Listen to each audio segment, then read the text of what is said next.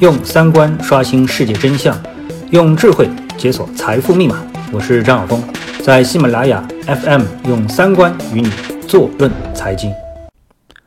呃，各位听众，大家好啊。那么简要的评点一下啊，这个科创板啊，因为在周末呢，科创板的首批受理公司出炉的消息，应该说是对市场影响比较大的啊。那么引来了很多的判断。那我觉得这里面的一个核心呢，其实呃非常简单啊。那之前呢，我们根据既有的信息啊，是这么判断，就比如说领导层希望这个事情呢推进的会快一点，所以呢，进入到四月份啊，就有科创板公司上市，这是我之前的一个判断啊，这个我不能否认啊，之前的一个判断。但是我也看到呢，有呃这个其他的分析师啊，呃我印象比较深刻的就是李迅雷，那么他说呢，起码要等到七月份。啊，当时呢，我觉得他的判断啊和这个领导层的意见好像是相左的比较厉害。那现在我看来呢，李迅雷确实可能也得到了啊比较合理的或者有逻辑的这样一个推理或者是内部的信息。嗯，他认为是要到七月份。那么现在呢，从周末的一个消息来看的话呢，确实好像是如此啊。呃，我觉得周末这个消息当中啊，并不在于是九家还是还有四家啊，嗯，而是关键在于呢，它的一个。申报的流程，就是多久才能让一个公司从申请啊上市到正式的登陆创业板啊？那么这里面包括什么？提交申请文件、受理首轮的问询、多轮的问询，然后呢完成问询，然后上市委审议会议到落实会议意见，形成交易所审核意见等等啊，一大堆。那么这事情做的确实是应该的啊，必须得这么专业。但这么专业的一个行为，它必然会，呃，伴随着比较长的这样的一个时间啊。所以呢，结论性的意见最后大家算下来是审核的时限啊，原则上是约六个月。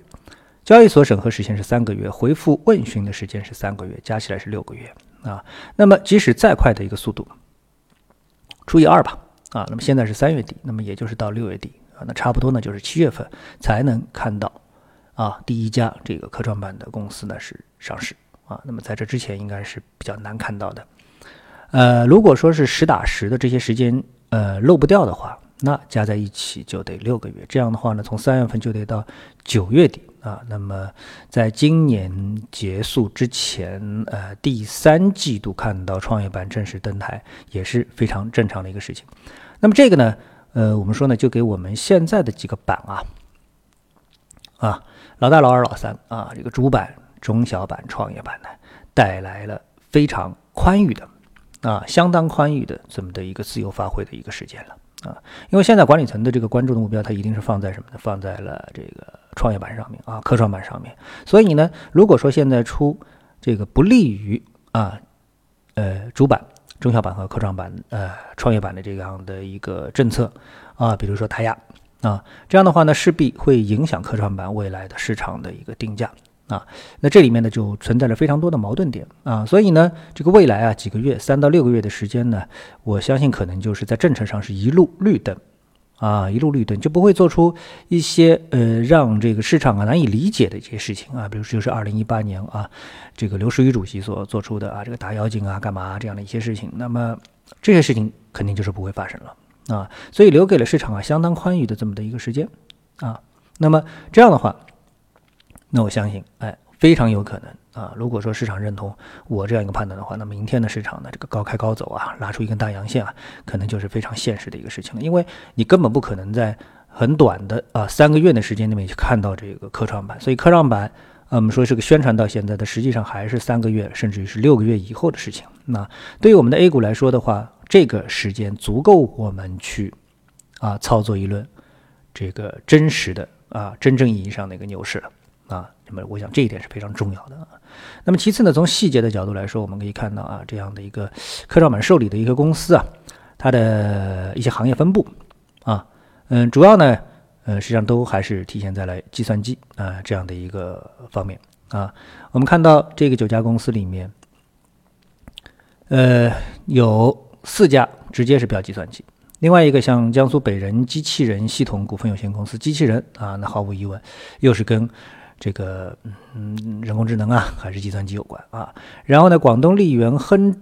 这个智能装备股份有限公司又占了“智能”两个字啊，这个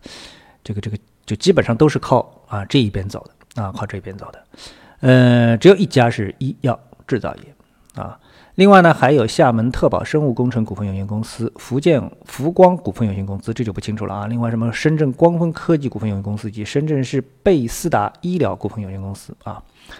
嗯，我相信这样的一些公司啊，实际上呃都是偏科技类的啊，都是偏科技类的。那么，对于目前的 A 股市场当中的科技型的公司啊，无论是这个特别是计算机类的公司，然后是生物医药类的公司。呃，然后呢，也是跟医药有关的啊，一些高科技含量的啊，我觉得高科技含量的医疗装备的这些公司，可能都会有比较好的一个刺激的作用，就看市场是不是会想到这一点啊。那么我的预期是在这里啊，所以呢，科创板在周末的这样一个消息啊，完全可以理解为是一个非常呃重要的一个利好啊。好，那今天呢，简短的就来评点一下这样一个消息，谢谢各位，我们下次节目时间再见。